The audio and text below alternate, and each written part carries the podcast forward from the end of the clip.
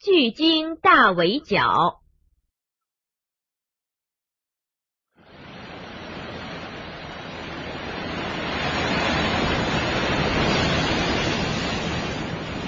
一九八八年六月十一号，北大西洋的天空异常阴暗。四十岁的塞林斯操纵着九米长的海卡普帆船，在疾风变幻的海洋中航行。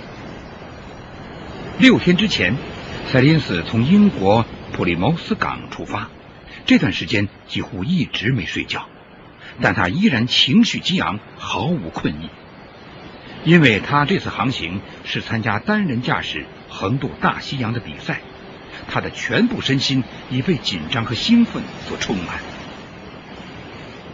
他擦去眼上的水花，目不转睛地盯着灰色的地平线，前方的任何目标都逃不脱他敏锐的目光。这时候，一种无名的恐惧从心头升起，他隐隐感觉到附近存在着某种危险。塞林斯航行了一辈子，深信自己的本领和经验，可这一次却是例外，甚至判断不出危险来自何方。此刻，超高频收音机里传来三个同伴选手的声音。一直处于领先地位的赛林斯迅速打开卫星导航监视器，发现自己的位置已离开英国一千一百二十公里。他始终以巡航速度前进，尽管海风和海浪改变他的航向，但他还是充满信心，一遍又一遍的校正自动驾驶仪，一个劲儿的向目的地疾驶。午后，塞林斯与其他三名选手失去了联系，而且他的直感告诉自己，大海中有某种东西正向他逼近。但他却无法猜出是些什么东西。大约到下午五点钟，他终于看清了，在离船右舷十五米远的地方，有十几头巨鲸快速游动，似乎在与海卡普帆船进行赛跑。后来，他又听到一阵又一阵的吱吱嘎嘎的声响。丰富的航海知识告诉他，这是巨鲸在水下发出的声音。夜幕降临，时间已是半夜。他从睡梦中醒来，看着窗舷外漆黑的世界，再也难以入眠。在黑蒙蒙的水面上，不可名状的恐惧又悄然升起。他感到隐隐之中有个不可名状的幽灵正死死缠住了他。好不容易，塞林斯挨过了这个漫漫的长夜。新的一天到来了，面对变幻莫测的海风，塞林斯不断调整航向，以平均每天二百三十公里的速度向前行驶。下午两点，塞林斯勉强睡了半个小时，突然，一本圣经从书架上掉了下来，他大吃一惊，因为这本书一直放得非常平稳，大风大浪都没能使它落下。为什么在如此平静的海面上会落下呢？船越是往前行驶，他越感觉到很快将会遇到可怕的麻烦。他回到甲板，紧张的工作着，反复检查帆船的每一个结构。太阳渐渐坠落西边，他凝望着浓云下翻滚的大海，巨鲸还没有离去。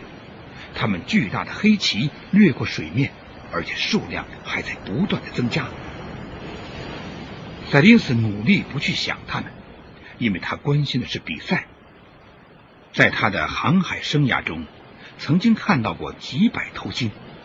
这种海洋中的巨大动物，友好聪明，像人一样对待各种事物，充满了好奇心，通常并不会伤害人类。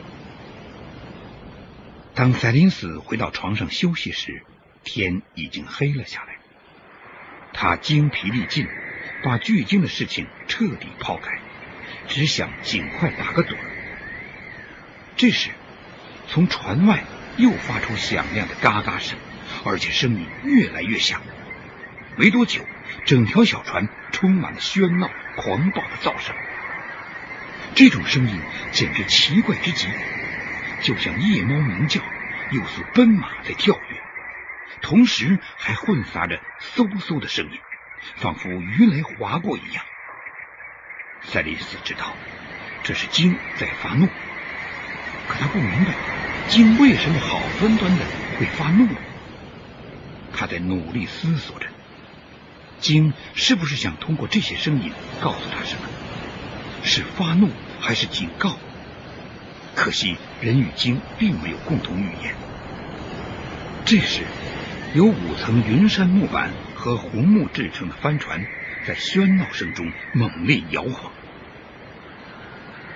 赛林斯趴到船上，看见离船几米远的地方，鲸正浮上来换气。它们翻动着，飞溅起巨大的浪花。在月光昏暗的海面上，尽管只能看到两米远，但他还是数到了有六条巨鲸。巨鲸围着小船不停的盘旋，一会儿后又突然消失的无影无踪。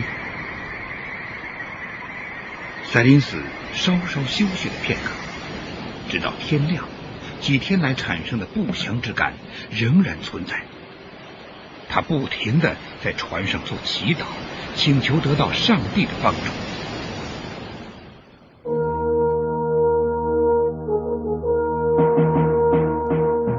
探索古代文明，寻找失去的世界，与外星人全接触，架起我们与先知的桥梁，打开神秘世界的大门，掀开世界神秘的面纱，金谷奇观。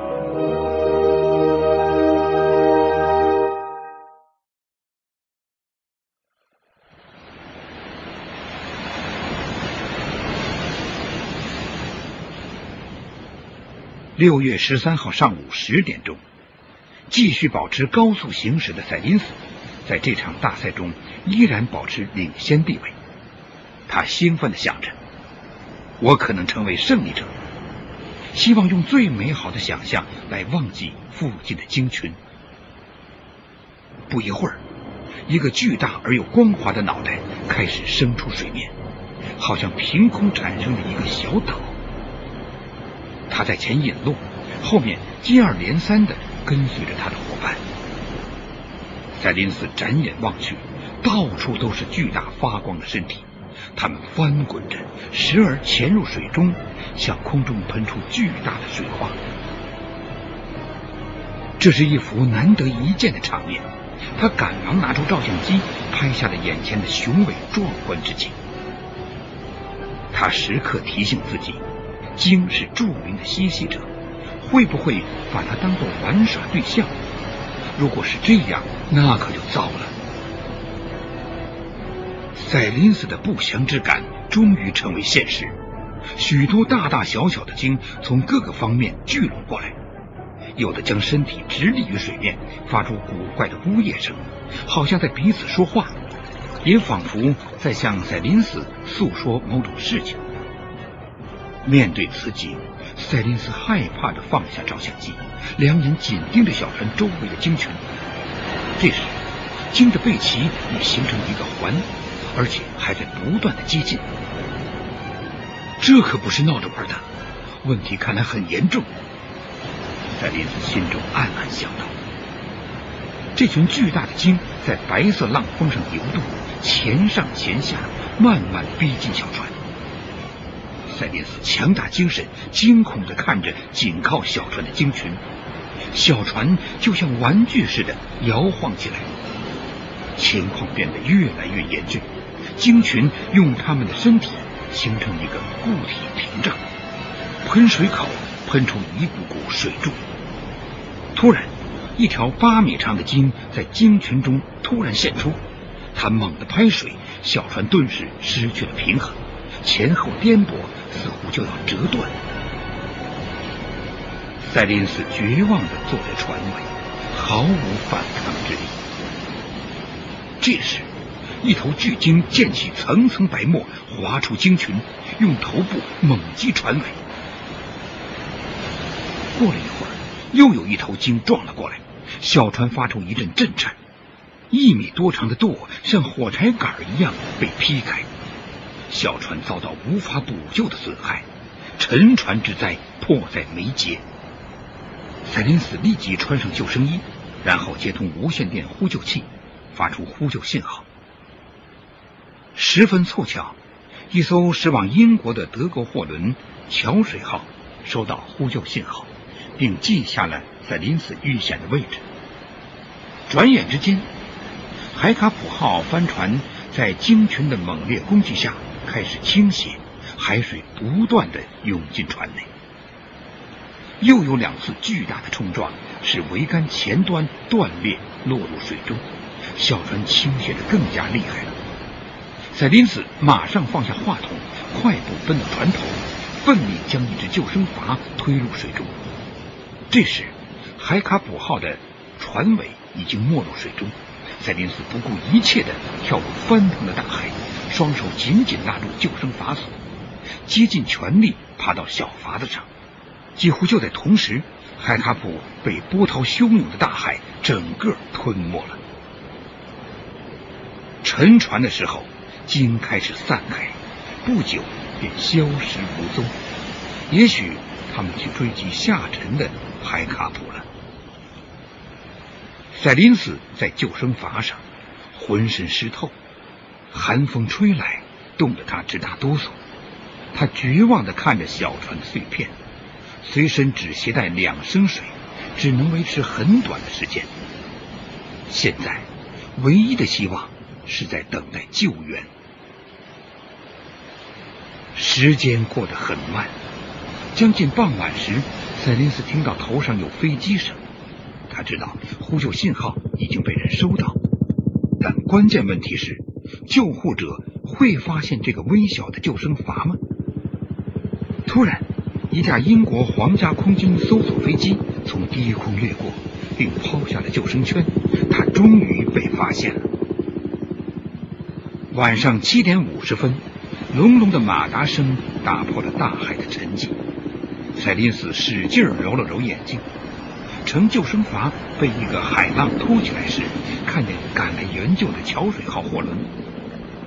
不到三十分钟，货轮接近救生筏。水手们并排站在栏杆边为他鼓劲儿。赛林斯上了船，身体很虚弱，噩梦一般的险剧此刻总算结束了。